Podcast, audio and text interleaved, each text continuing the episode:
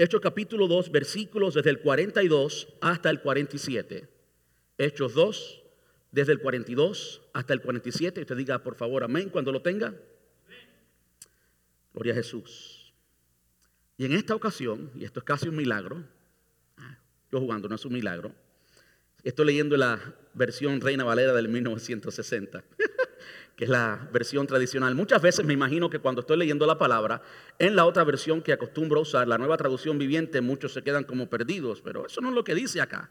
Porque la mayoría, tradicionalmente, usamos la Reina Valera. Bueno, hoy les estoy leyendo en la Reina Valera, Hechos capítulo 2, versículos desde el 42 al 47. Y dice, y perseveraban en la doctrina de los apóstoles, en la comunión unos con otros, en el partimiento del pan y en las oraciones. Y sobrevino temor a toda persona y muchas maravillas y señales eran hechas por los apóstoles. Todos los que habían creído estaban juntos y tenían en común todas las cosas y vendían sus propiedades y sus bienes y los repartían a todos según la necesidad de cada uno. Y perseverando unánimes cada día en el templo y partiendo el pan en las casas, comían juntos con alegría y sencillez de corazón, alabando a Dios y teniendo favor con todo el pueblo. Y el Señor añadía cada día a la iglesia los que habían de ser salvos. Amén. Ahora ayúdeme a orar. Amante Rey, te damos muchas gracias. Gracias Señor por tu presencia sublime, no solamente en nuestras vidas, no solamente en nosotros como templo de tu Espíritu Santo, sino también en este lugar, Señor. Muchas gracias, muchas gracias. Gracias por habernos dado el gran privilegio de poder entrar en tu presencia y alabarte y adorarte y tener una comunión personal y verdadera cercana contigo, Señor. Muchas gracias. Ahora, Padre, nos disponemos a estudiar tu palabra. Y tú sabes, Señor, lo importante que es el tema de la oración, el tema de conversar contigo, Señor. Y sabes cómo la iglesia en general, no solamente nuestra iglesia, sino la iglesia en general ha ha dejado esto en otro plano, lo ha puesto en segundo lugar y no en el lugar que debe tomar, Señor. Te rogamos que hoy primero hables a nuestros corazones, Señor, que limpies todo lo que quiera impedir que tu palabra llegue a donde tiene que llegar y produzca, Señor, lo que ha de producir. Confiamos, Señor, en tu palabra que dice que ella siempre produce aquello para lo cual ha sido enviada, Señor. Así que te rogamos que tu palabra, Señor, caiga en terreno fértil, que tú prepares los corazones, Señor, que tú limpies toda emoción contraria, toda fuerza espiritual contraria en el nombre de Jesús, la sujetamos ahora mismo. Y declaramos, Señor, que tu palabra ha de llegar a cada corazón. Declaramos que tú eres el Rey y Señor sobre este lugar. Señor, te coronamos como Rey de este lugar en esta hora, Dios, y te rogamos que tú te pases y que hagas, Señor, como a ti te plazca en esta hora. Ahora, háblanos, enséñanos, Señor, acerca de la oración, acerca de una vida de oración. Señor, te pedimos también por las peticiones generales que tenemos en la iglesia, las más grandes de ellas, Señor.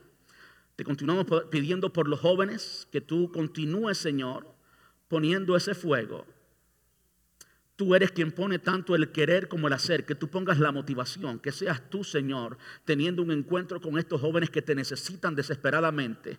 Te rogamos que lo continúes haciendo los miércoles, los viernes. Glorifícate, Señor, en cada servicio de jóvenes, en cada reunión de jóvenes de grupo pequeño. Te rogamos esto, Dios. Y Padre, también te rogamos por el edificio. Tú sabes mejor que todos nosotros los planes, Señor, que tú mismo tienes con nuestra iglesia, con nuestras vidas, con cada uno de nosotros y las limitaciones que podemos o que estamos teniendo, Señor. Te rogamos que tú suplas.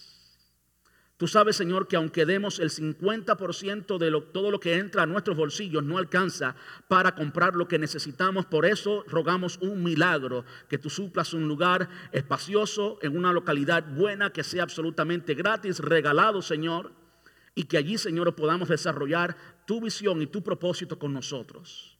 Te rogamos esto en el nombre precioso de tu Hijo amado Jesús y te damos gracias. Gracias, papá. Es un privilegio conocerte, amarte y ser parte de tu propósito en alcanzar a las almas perdidas. Gracias, Señor. Muchas gracias, papá. En Cristo Jesús. Amén y amén. Puede sentarse. Gracias. Gloria a Dios, gloria a Dios. Perdonen un segundo. Gracias, Señor.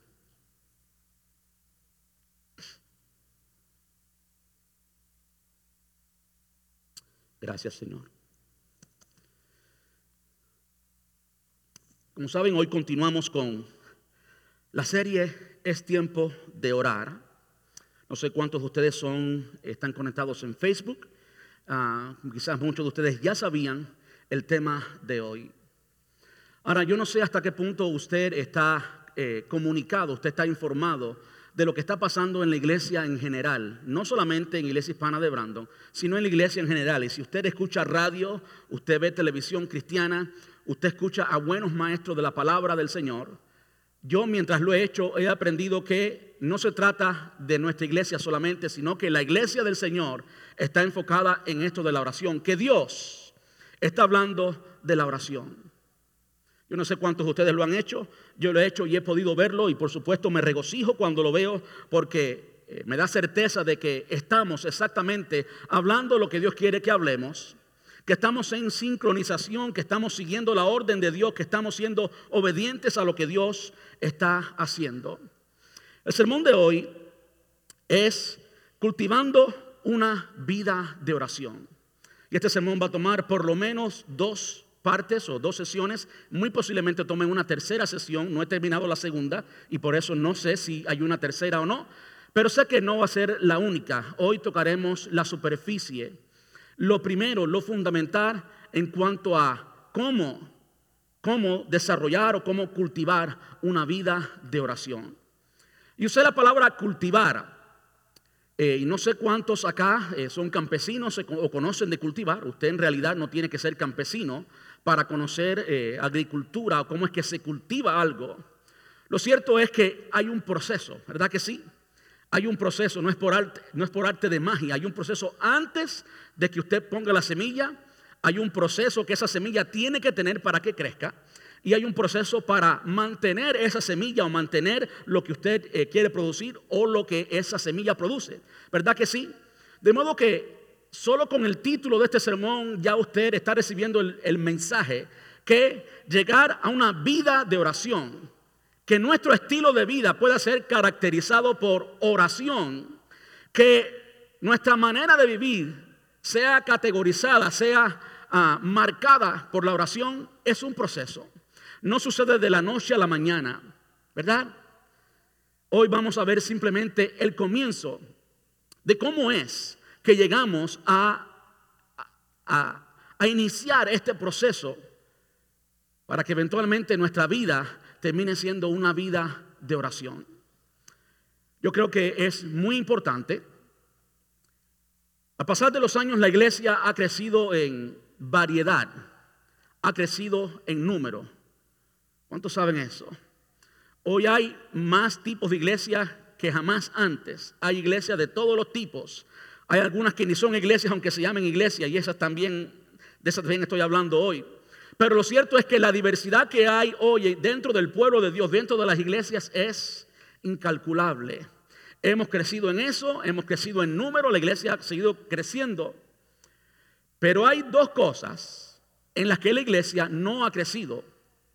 Y esas dos cosas son fundamentales para la salud de la iglesia y no es coincidencia no es, eh, no es un milagro, no, no pasa sin razón el hecho de que la iglesia en general ha fallado, que la iglesia ha perdido poder.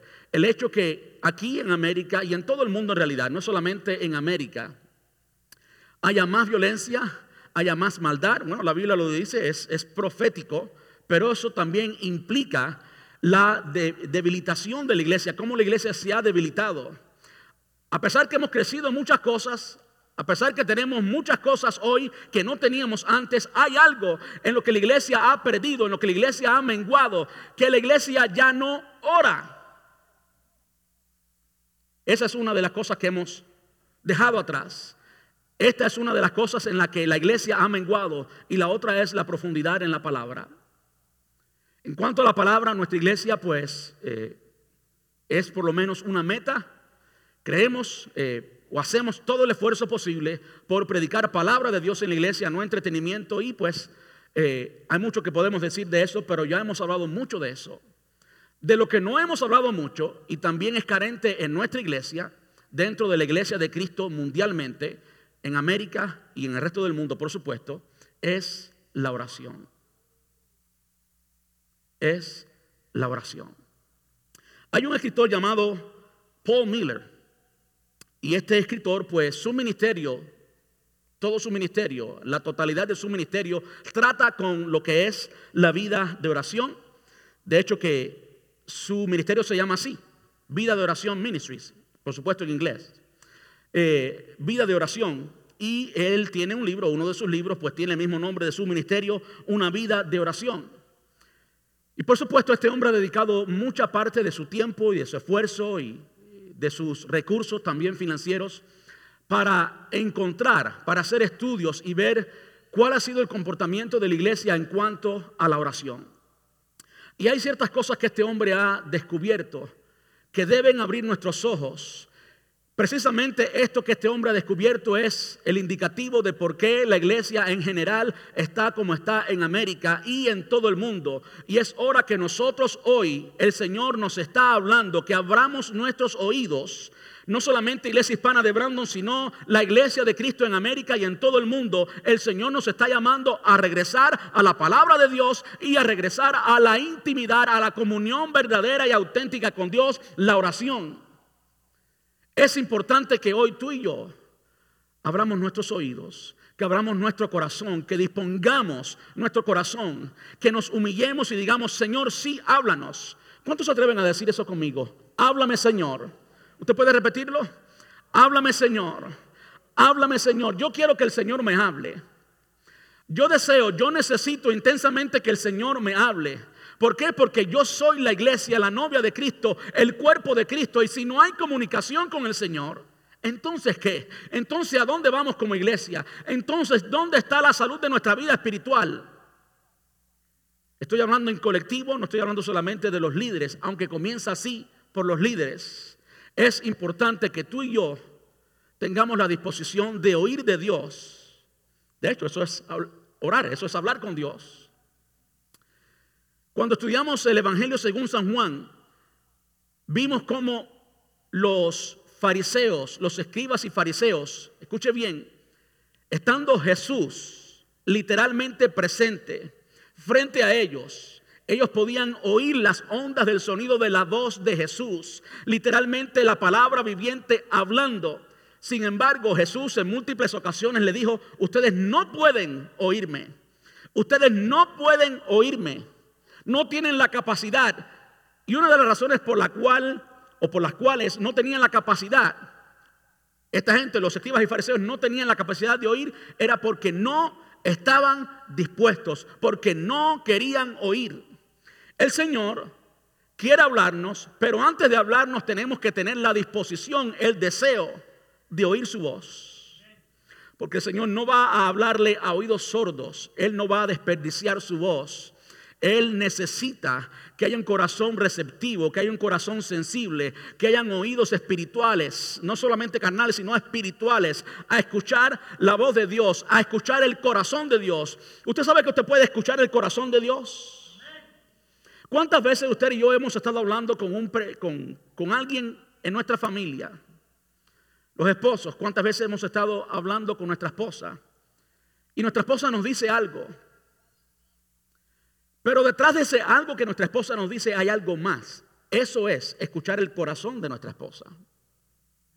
No solamente escuchar el sonido de las palabras y saber que lo que me está diciendo, en el sentido literal en que la persona está hablando, sino escuchar la raíz, lo que produjo esas palabras, escuchar el corazón de la persona. Y yo les animo a que usted se disponga, a que usted eh, se humille, a que sea sensible a lo que Dios nos quiere decir. Ahora que estamos hablando de oración y siempre. Es un honor poder escuchar de Dios, saber que Dios está interesado en hablar con nosotros, ¿sí o no? De modo que hoy comenzamos eh, este sermón que va a tomar dos o tres partes, cultivando una vida de oración. Y lo primero que quisiera que viéramos hoy es la realidad de la vida de oración de la iglesia en general. De nuevo, siguiendo este estudio de Paul Miller, eh, publicado en su libro Una vida de oración, vemos cómo Paul Miller llega a hacer una encuesta, una encuesta muy grande de muchas personas que incluye, que, que verdaderamente representa la opinión de la iglesia.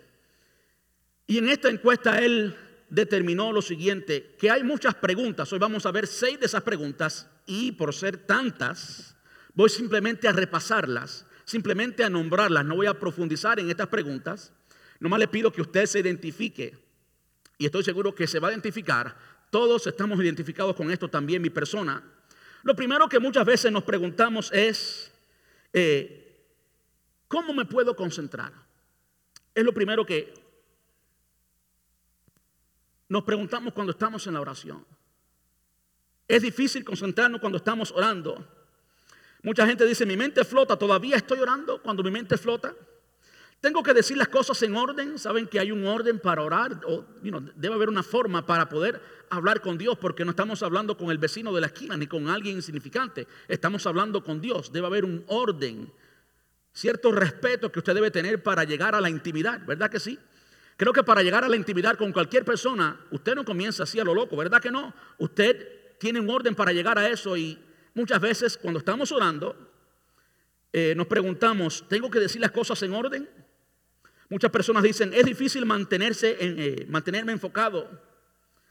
La lista de quehaceres aparece en mi mente en el momento que bajo la velocidad. ¿eh? Como que comenzamos a orar con cierto ímpetu, por cierta fuerza, lo que aquí le llama velocidad. Y cuando bajamos un poquito esa velocidad, cuando pasaron los primeros 5, 10 minutos, 15, 20, no sé cuánto sería su periodo de velocidad, por decirlo así, pues nuestra mente se va a vagar.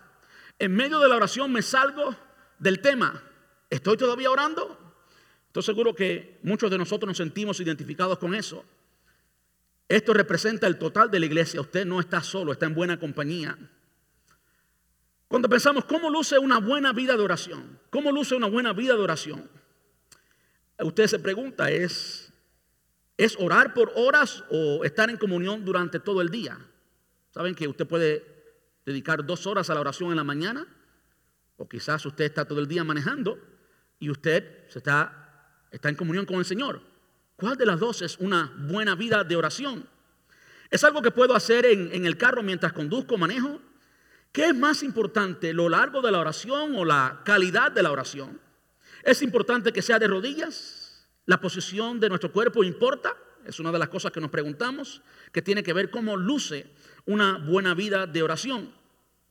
Otra cosa que nos eh, preguntamos es cómo interactuamos con Dios. ¿Cómo es que ocurre esa conversación? Porque orar es hablar con Dios, es una conversación, no un monólogo. Hay de ambas partes y muchas personas pues eh, se dicen, me gusta conversar pero no escucho su voz. Es difícil eh, concentrarme en una conversación con alguien que, que no veo ni, ni, habla audiblemente contigo. Es, es, es difícil, es por fe. Ya Dios lo sabe. ¿Por qué se lo debo decir o pedir? ¿Verdad? Que es una de las cosas que está en nuestra mente cuando oramos. ¿Cómo sabemos cuando Él nos habla? Yo sé que hay preguntas, hay respuestas, perdón, para todas estas preguntas, pero sí o no. Todo esto está en la mente, en la mente de cada uno de nosotros cuando oramos y esto interfiere, determina cómo es nuestra vida de oración. algo específico para nosotros, los cristianos que vivimos en América, tiene que ver con esto. Por supuesto, su encuesta fue aquí en Estados Unidos. Y la pregunta es, ¿cómo nos desprogramamos? ¿Cómo borramos la programación de la cultura norteamericana en nosotros? Es decir, aquí en Norteamérica siempre nos estamos moviendo. Es difícil bajar la velocidad y estar tranquilos. Eh, ¿Cuál es el producto de la oración? Mejor trabajar, porque cuando uno trabaja uno ve muchas veces inmediatamente el resultado y muchas personas dicen, bueno, mejor me pongo a trabajar para el Señor o trabajo en algo, pero yo quiero ver el resultado. ¿Cuál es el producto de la oración? ¿Qué está pasando con la oración? Sí, yo oro y después qué? Es una eh, de las preguntas. Estamos acostumbrados como cultura, estoy hablando, al entretenimiento. Y no hay nada de entretenido en la oración. No hay imágenes. Usted no está viendo nada. No hay ni siquiera alguien frente a usted. no hay alguien físico a quien usted ve, no hay una voz audible que usted oiga. En la mayoría de los casos es así, y sí hay ocasiones en las que Dios nos puede hablar audiblemente, por supuesto que la hay, pero verdad que no es lo acostumbrado. ¿Alguien habla con Dios aquí todos los días audiblemente? Dios te habla todos los días audiblemente. Si hay alguien, venga para que usted predique, porque la verdad que yo no he llegado ahí todavía. estamos acostumbrados al entretenimiento y como no hay una persona enfrente a nosotros a quien veamos o a quien podamos oír, pues ese elemento de entretenimiento no está en la oración y por lo tanto como cultura se nos hace difícil eh, orar. Toma mucho tiempo o toma tiempo llegar a conectarse con el Señor, es aburrido. De nuevo, esto es lo que la cultura americana dice o las implicaciones, los efectos que la cultura americana tiene en la oración. No quiere decir que esto describe exactamente la vida de cada uno de nosotros, pero lo afecta, lo afecta. En cuanto al tiempo, sabemos que América es donde más se trabaja en todo el mundo. De hecho, esta persona, Paul le dice que a lo largo de la historia, y él es una persona que ha dedicado su vida totalmente y su ministerio, todo al estudio de la oración y a orar también, por supuesto, no solamente al estudio, sino a la aplicación de orar. Eh, él dice que a lo largo de la historia la cultura norteamericana es la peor cultura en la que desarrollar una vida de oración. Tenemos un reto gigante delante de nosotros. Según el estudio de, esta, de este hermano, preparado, honesto, de Dios, dedicado completamente al estudio de la oración. Él dice que la cultura en la que tú y yo vivimos hoy, aquí en América, es la peor cultura. Y por supuesto esto es su opinión. Respetable, esto no es Biblia, esto no es inspirado, pero es la opinión de alguien que se ha dedicado al estudio. Creo que es digno de por lo menos contemplar, ¿verdad? De modo que tenemos un gran reto delante de nosotros. Las últimas dos preguntas son, ¿Qué pasa con mis sentimientos negativos cuando estoy orando? ¿Qué pasa cuando siento rencor contra una persona o contra otra? ¿Qué pasa cuando siento que no estoy comunicándome con Dios, que es un sentimiento? ¿Qué pasa cuando eh, me siento cansado?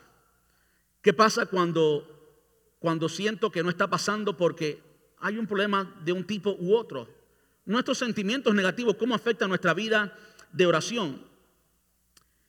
¿Y para qué sirve? Él narra una historia en, su libro y en una prédica que, también ah, tiene, en la que dice que estaba en un campamento y se acerca a su niña, una niña de seis años, si no me equivoco, y la niña estaba bien enojada. Y cuando él le pregunta, ¿qué pasa?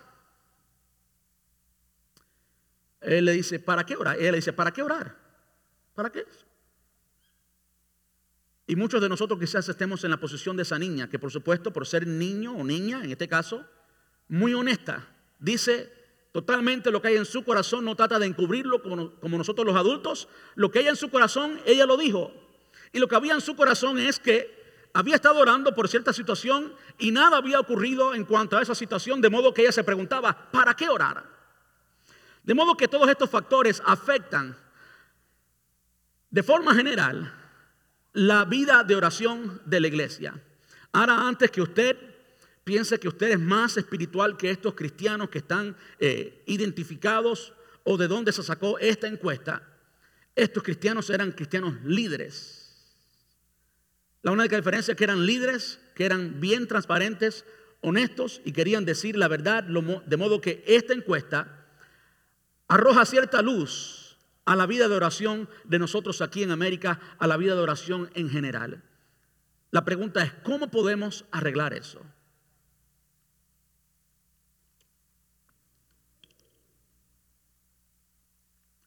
¿Cómo podemos arreglar eso? ¿Cree usted que necesita atención? ¿Cree usted que podemos cruzar los brazos y seguir como si no estuviera sucediendo nada? Nosotros como iglesia tenemos un gran reto. Y algo que ocurría en los años pasados, en la generación pasada, que no está ocurriendo hoy, estoy hablando generalmente, es que en la generación pasada, y aún más todavía en el siglo pasado, y aún más todavía en el inicio de la iglesia, Cuando leímos Hechos capítulo 2, ese fue el inicio de la iglesia. Y una de las cosas que dice es que ellos eh, perseveraban en las oraciones, versículo 42. Hay dos elementos más, dice que perseveraban en la doctrina de los apóstoles, en la comunión unos con otros, y el tercero es y en las oraciones, pero está nombrado ahí en las oraciones. ¿Cree usted que el poder que experimentaba la iglesia primitiva era así de inconsecuente? No, no, no, no. Había consecuencias que causaban ese poder transformador que había en la iglesia primitiva. Había algo que se ha perdido en la predicación de los eh, cristianos y expositores de la generación pasada, del siglo pasado. Y eso que había que hoy no hay generalmente, y esto empieza por la casa, empieza por los líderes, empieza por mí, es una vida de oración. Es una vida de oración. Según este autor, el 80%, el 80% de los pastores en América no tienen vida de oración, están en cero en vida de oración. Estamos tan enfocados en el ministerio, estamos tan enfocados en la obra del Señor que nos hemos olvidado del Señor de la obra. ¿Se da cuenta? Y usted puede estar tan enfocado tan ocupado, tan busy, como nos decimos en inglés, en la obra del Señor, que usted no tiene tiempo ninguno para el Señor de la obra, lo cual es contraproducente, nunca ha producido nada bueno y nunca lo producirá. ¿Por qué? Porque en la iglesia quien hace las cosas es Dios. Y es lo que vamos a ver en unos minutos. ¿Cree usted que vale la pena analizar el pasado, ver el pasado, ver lo que dice la palabra de Dios? Y actuar de acuerdo a ello, ¿cree que vale la pena? Bueno, hoy yo les invito a que miremos lo que yo llamo las semillas, las motivaciones, las razones, y ese es el comienzo. Por ahí es por donde vamos a comenzar. ¿Y por qué yo le, damos, yo le llamo semillas a esto? Es porque cuando se trata de nuestro estilo de vida, todo lo que tú haces, todas tus acciones, todo lo que tú hagas es producido por ideas, ¿sí o no? Tú y yo somos como una computadora. De hecho, las computadoras, mejor dicho, son como nosotros. Son una copia de lo que es el ser humano. Hay cierta información que maneja tu vida. Hay un disco duro, hay un sistema operativo que tiene cierta información y en dependencia de la información que tú tengas es que tú te vas a comportar. De modo que antes de intentar cambiar nuestro estilo de vida, antes de intentar cambiar nuestra vida de oración, antes de decir y poner en el calendario, yo tengo que hacer esto, antes de hacer ajustes en el calendario y dejar el part-time job para dedicarle más tiempo al Señor, o quizás dejar de ver el juego o la novela, o etcétera, etcétera, etcétera, para dedicarle tiempo al Señor. Que sí, hay un momento para eso. Pero yo creo que antes de llegar ahí, tenemos que ir a la raíz. Tenemos que cambiar la información en el disco duro, el sistema operativo, para que entonces sea un cambio genuino, sea un cambio desde adentro hacia afuera, sea un cambio permanente. Porque si no, ¿qué es lo que usted hace? Cambia el calendario, hace los ajustes y cuando pasan unos minutos, cuando pasan unas semanas, unos meses, usted regresa. En inglés se dice a su default, a su estado normal, que era el estado de antes. ¿Por qué? Porque la transformación no fue una transformación hecha correctamente, fue una transformación de acciones y no de ideas. Pero todavía la información en su disco duro le estaba diciendo a su cuerpo, no, esto es lo que tienes que hacer, esto es lo que tienes que hacer. Había una contradicción y usted si no cambió esa información, regresa a hacer lo que había hecho antes, a lo que usted es interiormente.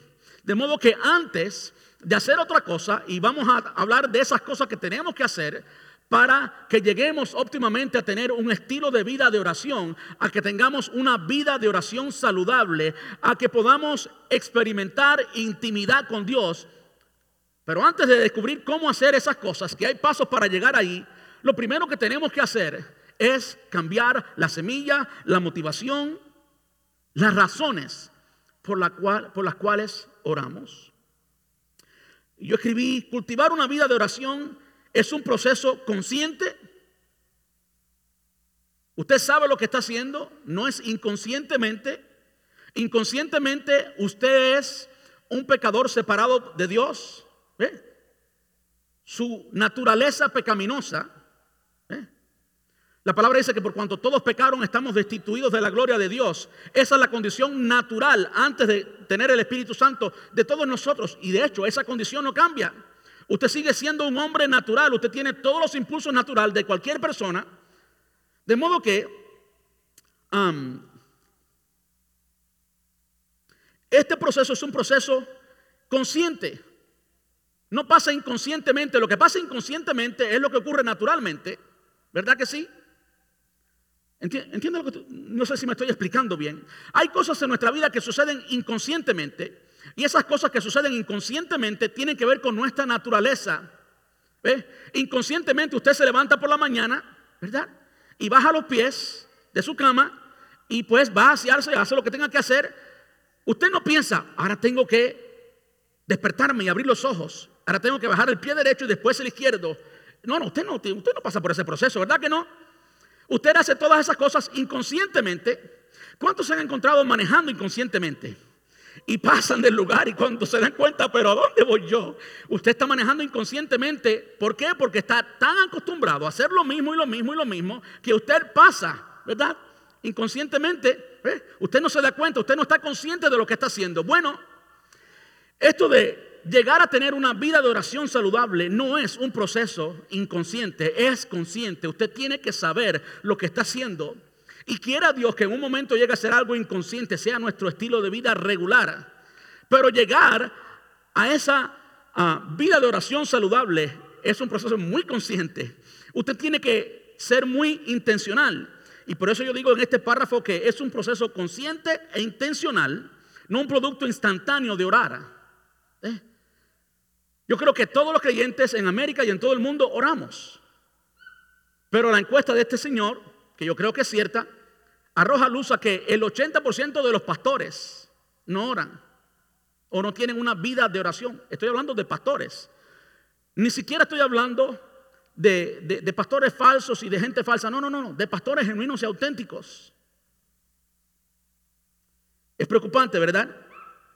Como todo proceso, cultivar este, eh, como todo proceso de cultivar, y de nuevo tenemos que pensar como un campesino, y como un campesino no de lechugas de organopónico, es que unos días, o no sé qué tiempo es, porque yo no soy, eh, yo no produzco lechugas de organopónico, ¿ves? no sé cuál es el proceso y no lo he estudiado, pero yo sé que usted sabe que hay muchos, muchas hortalizas que, pues, rápido, usted tiene rápido una planta de lechuga y puede comer lechuga quizás en tres semanas, ¿verdad? Pero los que somos del campo sabemos que una mata de aguacate no digecto o de mango toma tiempo, ¿verdad que sí? Toma mucho tiempo. Bueno, con ese pensamiento, como todo proceso de cultivar, este también, el proceso de llegar a una vida de oración saludable, comienza con las semillas, con los principios, con las razones, con los motivos, con la información del disco duro. Y eso es lo que generalmente genera el proceso. Eso genera el proceso. Es esa semilla, es esa información la que le da forma, la que gobierna el proceso completo. No sé si me están entendiendo. Entonces, esa información es importante y por ende es allí donde debemos comenzar a hacer el cambio.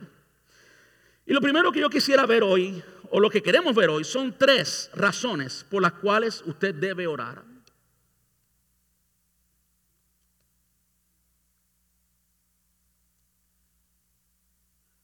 Yo sé que todos oramos y todo cristiano sabe que debe o tiene que orar, pero que queremos hoy ir un poquito más allá de eso.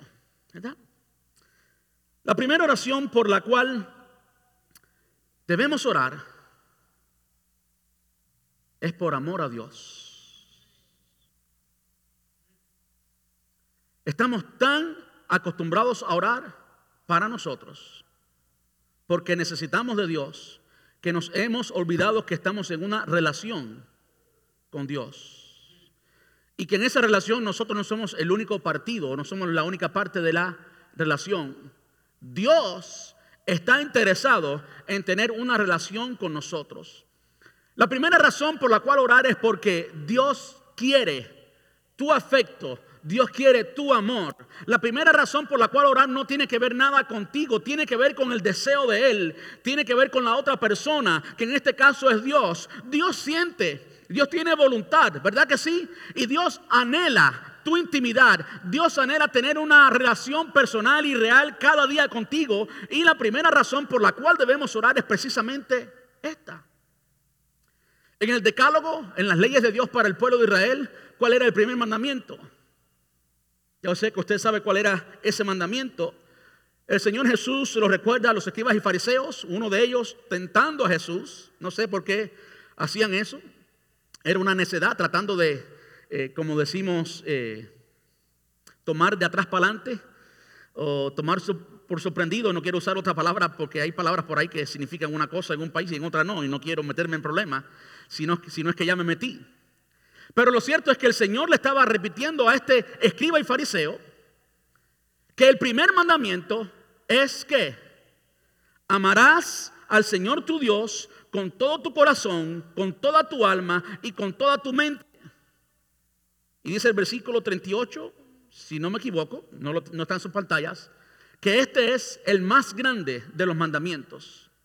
El más grande de los mandamientos. Quiere decir que tanto en el antiguo pacto, en la relación que tenía Dios con el pueblo de Israel, y las leyes que gobernaban esa relación entre Dios y el pueblo de Israel, lo primero era el que, el que, el amor.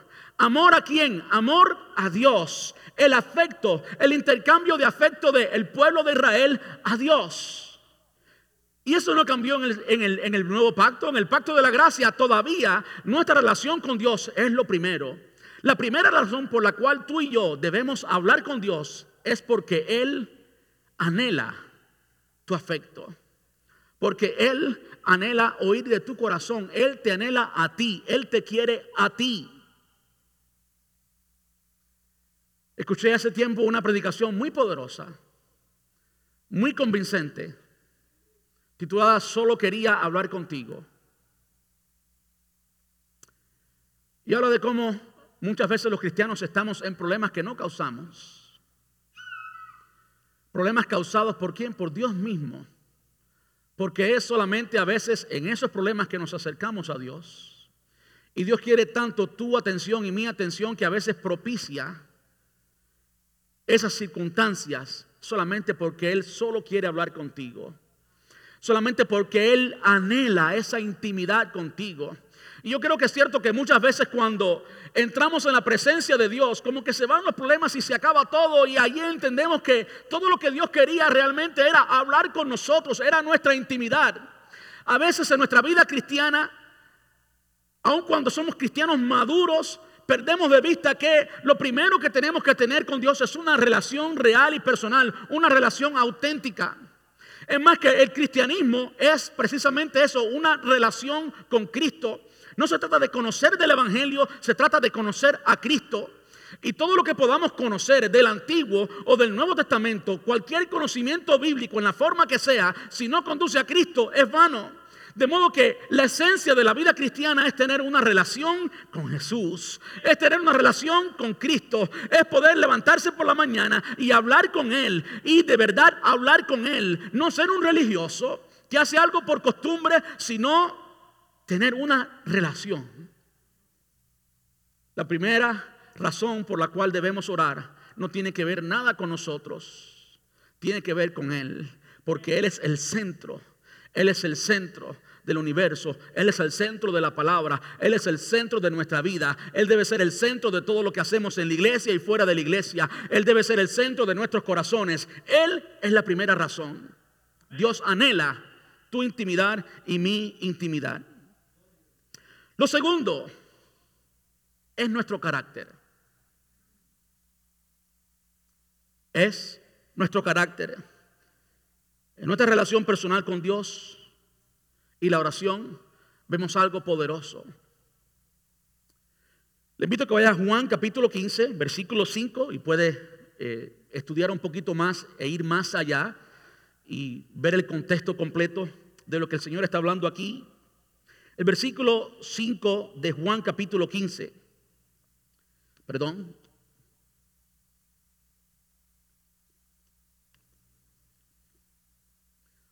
Como saben, tuve cirugía de mis cuerdas vocales hace poco tiempo y tengo que frecuentemente tomar agua, así que perdonen por eso. Juan capítulo 15, versículo 5. Dice, yo soy la vid, vosotros los pámpanos. El que permanece en mí y yo en él, este lleva mucho fruto, porque separados de mí nada podéis hacer.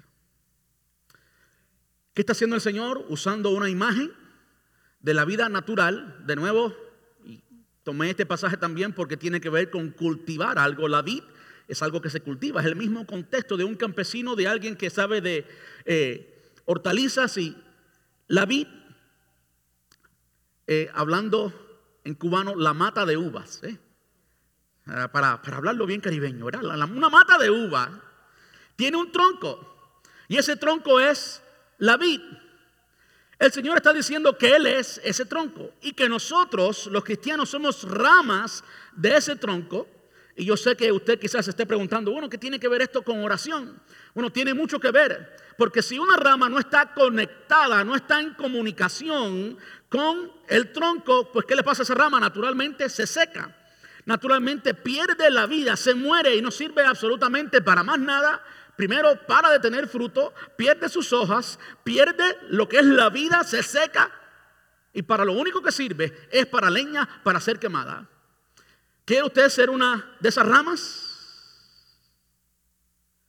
De modo que el Señor lo que nos habla aquí es de la intimidad y de la dependencia que tú y yo tenemos de Él de la dependencia en la vida cotidiana, si por un momento dejamos de tener intimidad con Dios, dejamos de depender de Él, pues nuestra vida muere en ese momento. Si tú dejas de tener intimidad con Dios, quizás te quedes ahí. Quizás luces todavía como parte del árbol o como parte de la vid, como parte de la mata de uva pero comienzas a debilitarte. Y sí, físicamente, visualmente está todavía conectado, pero ya como que no hay vida porque no hay una buena conexión. La segunda razón por la cual debemos orar es porque necesitamos orar y no hay forma ninguna que podamos vivir la vida cristiana si no es orando. No hay forma que podamos vivir la vida cristiana si no es orando. La única forma de tener esa comunión, esa relación con Dios es como orando. No hay otra, no hay absolutamente otra. Aunque la palabra es muy importante, si la palabra no te lleva a la oración, y si esa palabra que tú conoces cognitivamente, logos, no se convierte en rema, no se convierte en una palabra revelada de Dios, no se convierte en lo que Dios te está diciendo a ti ahora, entonces tu vida va a carecer de lo que es vida espiritual.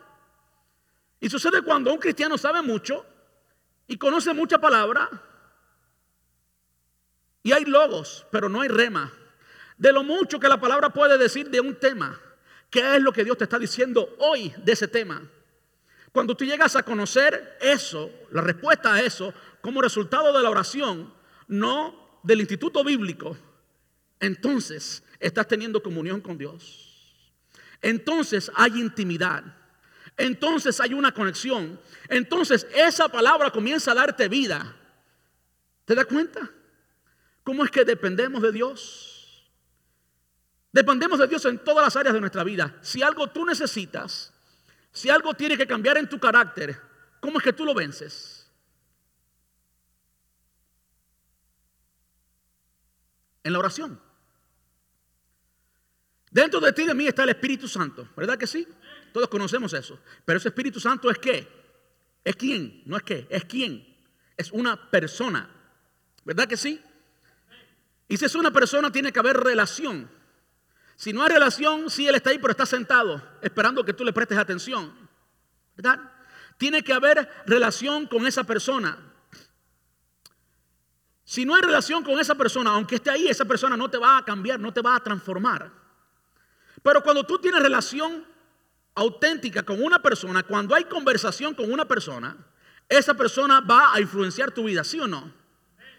Yo creo que todos conocemos a un amigo, a una amiga, y comenzamos a hablar y llega el momento que esa, esa persona te influencia. ¿Verdad que sí? Yo vine de Cuba en el, a finales del 99. Un año después vino mi pastor a Miami y yo fui a Miami. Yo vivía aquí en Tampa todo el tiempo. Y cuando comencé a hablar con mi pastor, me dijo, ven acá chico, pero ¿qué te pasa a ti? ¿Cómo es que tú estás hablando como un puertorriqueño? Le dije, bueno, pero que tanto puertorriqueño en Tampa, pues me contagié. Eh, pues se pega, ¿sí o no? Uno comienza a hablar como esa persona. Y si tú dedicas mucho tiempo a una persona y hay una verdadera comunicación con una persona, eventualmente lo que esa persona tiene que comunicar te contagia, te cambia, te transforma, ¿verdad que sí? Bueno, tú y yo vamos a vencer los retos que tenemos en nuestra vida personal en la misma medida que tengamos una comunicación, una relación verdadera con el Espíritu Santo que habita en nosotros. ¿Cuántos de nosotros hemos tenido mal carácter? Espérese, que usted no escuchó bien eso. ¿Cuántos hemos tenido mal carácter? Usted puede preguntarle a mi familia, ¿quién es Alain López? que cuando era así me ponía rojo como un tomate y quítate de mi camino porque te ahorco, te, hago daño. ¿eh? ¿Cuántos cristianos tú conoces con mal carácter? No diga nombre, por favor. ¿Tienes tú mal carácter? ¿Cuántas cosas hay que cambiar en tu vida? Si somos honestos, hay mucho que cambiar. Y si nos, si, nos desconectamos un poquito de la vida, si falta esa comunicación, la savia, que es como la sangre de la planta, la savia, no llega a nosotros si no recibimos la, el alimento espiritual. ¿Saben que es imposible estar conectado a una planta de uvas y producir algo que no sea uvas? ¿Verdad que sí? Las uvas son algo dulce, ¿verdad que sí? Es imposible estar conectado a Jesús, tan lleno de amor, tan lleno de dulzura, y ser un amargado, ser un cristiano con mal carácter. Es imposible. Cuando tenemos mal carácter, ¿cómo lo arreglamos? No es diciéndole al esposo al esposo o el esposo a la esposa o a quien sea, pues cambia el mal carácter, eso no arregla nada. Es que en tu relación con Dios. Esa es mi relación con Dios cuando yo, cuando yo me convierto más a Él, cuando Él toma más de mí, cuando Él cada día se hace más dueño de ciertas áreas en mi vida y me comienzo a parecer más a Él. Si hay algo bueno que ustedes puedan ver en mí, pues yo le aseguro 100% es porque Él vive en mí. Si Él no viviera en mí, no hay absolutamente nada bueno que usted pudiera ver en Alain López. Y así es con cada ser humano. Cada uno de nosotros necesita desesperadamente a Dios. Y si Dios no vive en nosotros, si no tenemos una relación íntima, una conexión diaria, algo verdadero, algo auténtico, algo personal, pues no hay nada bueno que esperar de ninguno de nosotros. De modo que la relación a nuestro carácter, cualquier falta que haya en tu carácter, está que en tu intimidad con Dios, en tu relación con Dios. ¿Cuántas veces el orgullo ha gobernado tu vida y tú puedes mirar para atrás, si somos sabios, y ver si hemos sido orgullosos en nuestra vida. ¿Qué tal egoístas? ¿Cuántas decisiones hemos hecho por egoísmo? Y tu vida termina siendo un producto de tus malas decisiones. Pero qué bueno que cuando estamos en Cristo y hay una relación con Él, él cambia eso.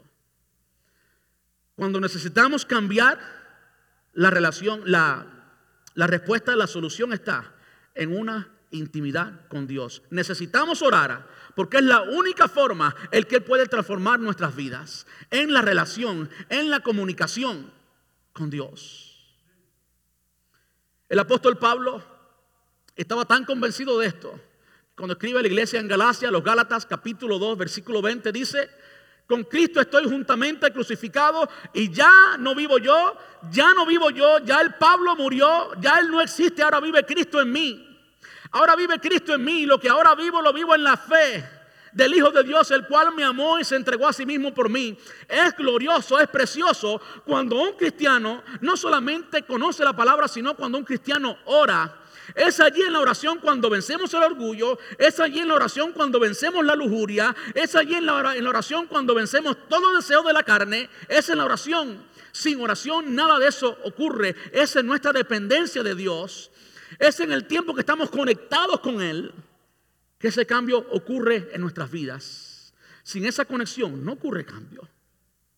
Por eso tú y yo necesitamos orar. Necesitamos orar porque Él quiere nuestra intimidad. Necesitamos orar porque nosotros necesitamos para cambiar nuestro carácter esa relación con Él. Y lo último tiene que ver con nuestra obra evangelística.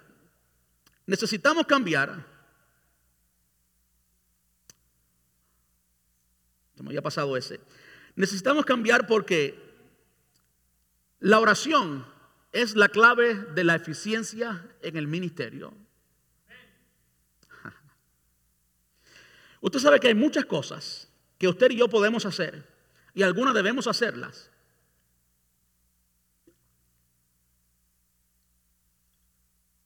Hay muchas cosas que podemos hacer para llenar un lugar. Hay muchas cosas que yo pudiera hacer como pastor para que este lugar estuviera lleno. Hay muchas cosas que se pueden hacer. Pero esa no es la meta, ¿verdad que no? Esa no es la meta. En Hechos capítulo 2, como leímos al principio, vemos cómo vivía la iglesia primitiva. Y quiero leerlo de nuevo. Dice, y perseveraban, perseveraban, no es que un día lo hacían y otro no, sino que perseveraban en la doctrina de los apóstoles. La palabra, había palabra, es importante, es parte de nuestra base bíblica para estar enfocado en la palabra siempre. En la comunión los unos con los otros, en nuestra base bíblica o parte de la base bíblica para estar en los grupos pequeños o los grupos familiares. En la comunión los unos con los otros, que no ocurre aquí el domingo. Usted no tiene comunión con el hermano del frente, lo único que le ve es la nunca, más nada. ¿Verdad que sí? Hay no hay comunión ninguna. Ahí sabe si se peló bien o no, pero más nada. En el partimiento del pan, que tampoco se hace aquí, y en las oraciones, esto es lo que hacía o lo que describía la vida de ellos. El ministerio de ellos, lo que hacían como iglesia, está caracterizado ahí. Ahora, veamos cómo cuando la iglesia hace esas cosas, qué es lo que hace el Señor y cómo es Dios quien produce el cambio. Como es Dios quien hace las cosas. En Mateo capítulo 16, versículo 8 y 9, sí, estoy en lo correcto. Mateo 16, 8 y 9, no está en sus pantallas. El, Señor está hablando con Pedro. Y le dice, Pedro, yo edificaré. ¿Quién edifica? Yo edificaré, dijo Jesús, mi, la iglesia de él, mi iglesia, y las puertas del Hades no prevalecerán contra la iglesia, lo cual es indicativo del poder que debe experimentar la iglesia que ni las mismas puertas del infierno pueden contra nosotros. En la aplicación práctica de eso, cuando tú ves a un hijo, una hija, un esposo, en lo que sea, en cualquier vicio lejos del Señor, está atrapado por el mismo infierno. Bueno, las puertas del infierno no prevalecen, no pueden contra la iglesia cuando hay una iglesia edificada por Él y que es de Él. Yo edificaré mi iglesia y las puertas del infierno no prevalecerán contra ella. Eso es lo que es una iglesia poderosa. ¿Quién la edifica? El Señor. Ahora entienda esto. Mire el versículo 43, Hechos capítulo 2. el versículo 43 comienza a decir, y sobrevino temor sobre toda persona. ¿De, ¿De dónde vino ese temor? ¿Quién impuso ese temor? Dios. Dios. ¿Sabe por qué América no ha cambiado? Porque no hay temor absoluto de Dios. ¿Y saben por qué quizás no hay temor absoluto de Dios? Porque la iglesia ha comprometido las bases, la oración, la lectura. Si la iglesia de hoy viviera como dice el versículo 42, perseverando en la palabra, en la doctrina de los apóstoles, no en entretenimiento, no en un pasadito de mano para que la gente se sienta bien. No, no, no, no, no. Perseverando en la doctrina, en la palabra, en la roca sólida. En la comunión unos con otros. No en un show, sino en la comunión unos con otros. En el partimiento del pan. ¿Y en qué? Y en la oración. Eso es lo que la iglesia debe hacer. Ahora, ¿qué hacía Dios? Y sobrevino temor sobre toda persona, toda persona, toda persona. Va a haber temor de Dios en los candidatos, en nuestros líderes. Cuando hay una iglesia que ora, cuando hay una iglesia que conoce la palabra, cuando hay una iglesia que está unida y que no es un show. Y muchas maravillas y señales eran hechas por los apóstoles. Yo sé que aquí esas maravillas y señales se experimentaban, eran tangibles por los apóstoles, se manifestaban en la mano de los, apóstoles. Pero ¿de dónde surgía ese poder? ¿Cómo es que ellos hacían esas señales y maravillas? ¿Cómo? ¿Quién les hacía? ¿Será que Pablo tenía el poder así de hacer un milagro cuando quería? ¿Será que Pedro pues tenía el poder de hacer un milagro cuando quería? ¿O será que Dios tenía un propósito, un plan y se manifestaba en la vida de ellos? ¿Será que Pablo tenía el poder o era el Cristo que vivía en Pablo? ¿Será que Pedro tenía el poder o era el Cristo que vivía en Pedro? Y yo quiero decirles, así como Cristo se manifestó en la vida de Pedro y en la vida de Pablo, también quiere manifestarse en la iglesia de él hoy.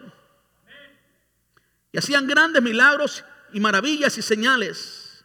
Dice, todos los que habían creído estaban juntos.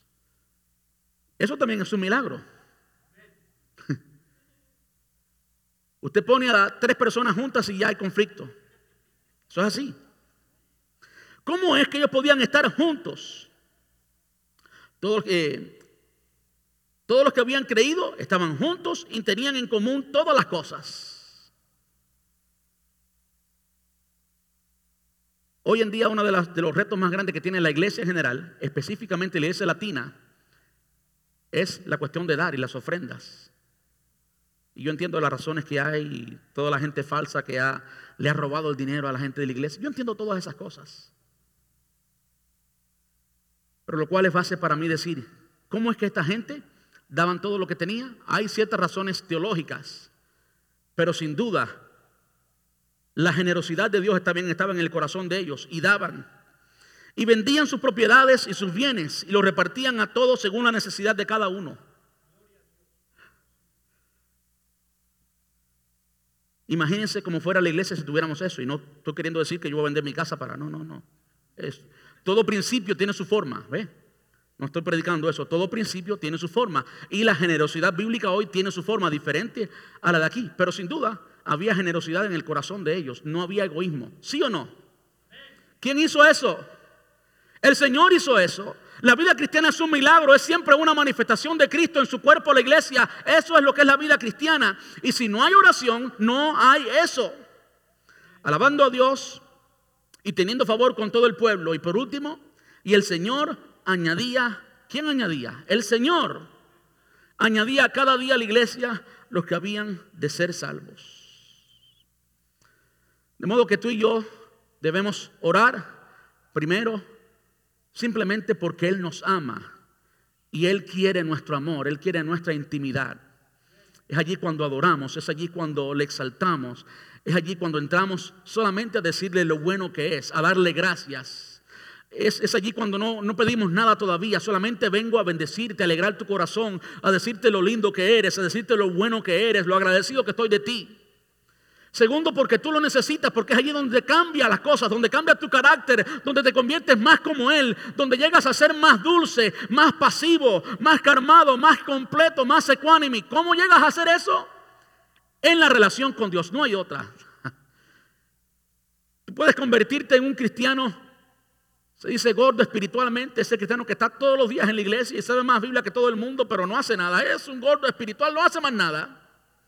O en un sabiondo que te puede citar la Biblia por versículos y todo eso, pero su vida no ha cambiado. Y no queremos ser eso, queremos ser transformados a su imagen, queremos ser como Él. Y la tercera razón es porque necesitamos que Él sea quien se manifieste en el ministerio. Una de las cosas que oía precisamente ayer, también referente a la oración, es que como líder, y esto me tocó, como líder yo puedo predicarles un buen sermón, pero si mi vida, mis acciones, mi diario vivir no está reflejado en lo que estoy predicando, usted se va a ir con el sermón, pero no va a cambiar vida ninguna. Cada uno de nosotros no tiene opción solamente que multiplicar lo que uno es. No lo que uno dice, sino lo que uno es. De modo que esto comienza conmigo. Mi vida de oración tiene que cambiar. 11 años atrás y un año y medio atrás, mi vida de oración era más rica que hoy. Yo trabajaba mucho, levantaba bien temprano y salía y muchas veces tenía horas en la mañana que estaba lejos de casa, sentado en mi carro, en el medio de un campo donde no había nada ni nadie y pues podía aprovechar el tiempo. Hoy tengo que enseñar a mis hijos, el día es estresado, cuando llega la noche, muchas veces todo lo que hago para la iglesia lo hago en ese tiempo, me acuesto tarde, cansado, y usted sabe que orar cansado no funciona. Yo soy testigo de eso, yo vi a mi madre muchas veces dormir de rodillas porque quería intentar orar cansada. ¿Y qué hacía? Se dormía y estaba roncando de rodillas, pero estaba roncando. Qué bueno que aunque sea, eso hacía de rodillas. Y muchas veces sí oraba por mucho tiempo, por supuesto. Tenemos que cambiar nuestra vida de oración. Yo tengo que cambiar nuestra vida, mi vida de oración. A veces, por supuesto, si me acuesto muy tarde, me levanto no temprano porque si no, no duermo. Y cuando me levanto ya es atender la familia. Yo tengo que hacer los ajustes que tenga que hacer. Pero mi vida de oración tiene que cambiar. Y estoy aquí practicando lo que dice la palabra, confesaos unos a otros vuestras faltas. ¿eh? Eso es lo que estoy practicando ahora. ¿eh? Yo quiero pedirle que estemos puestos en pie.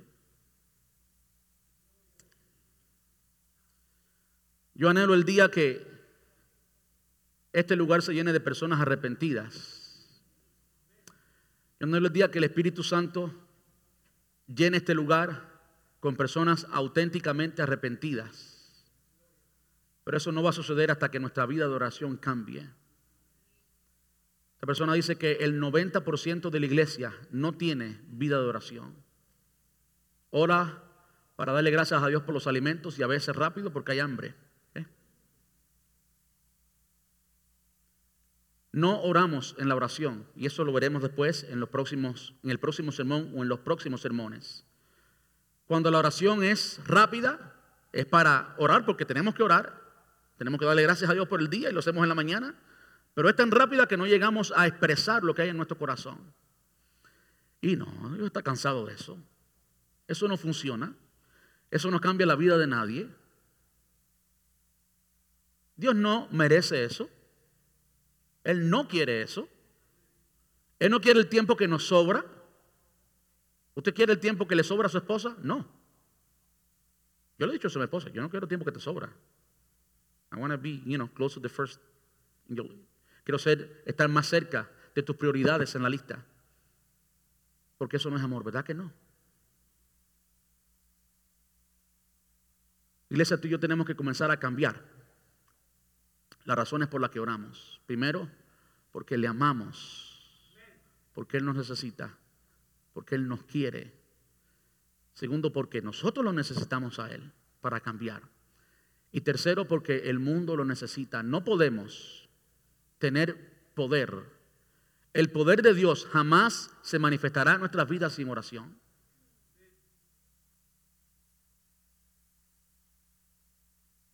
El poder de Dios jamás se manifestará en nuestras vidas sin oración.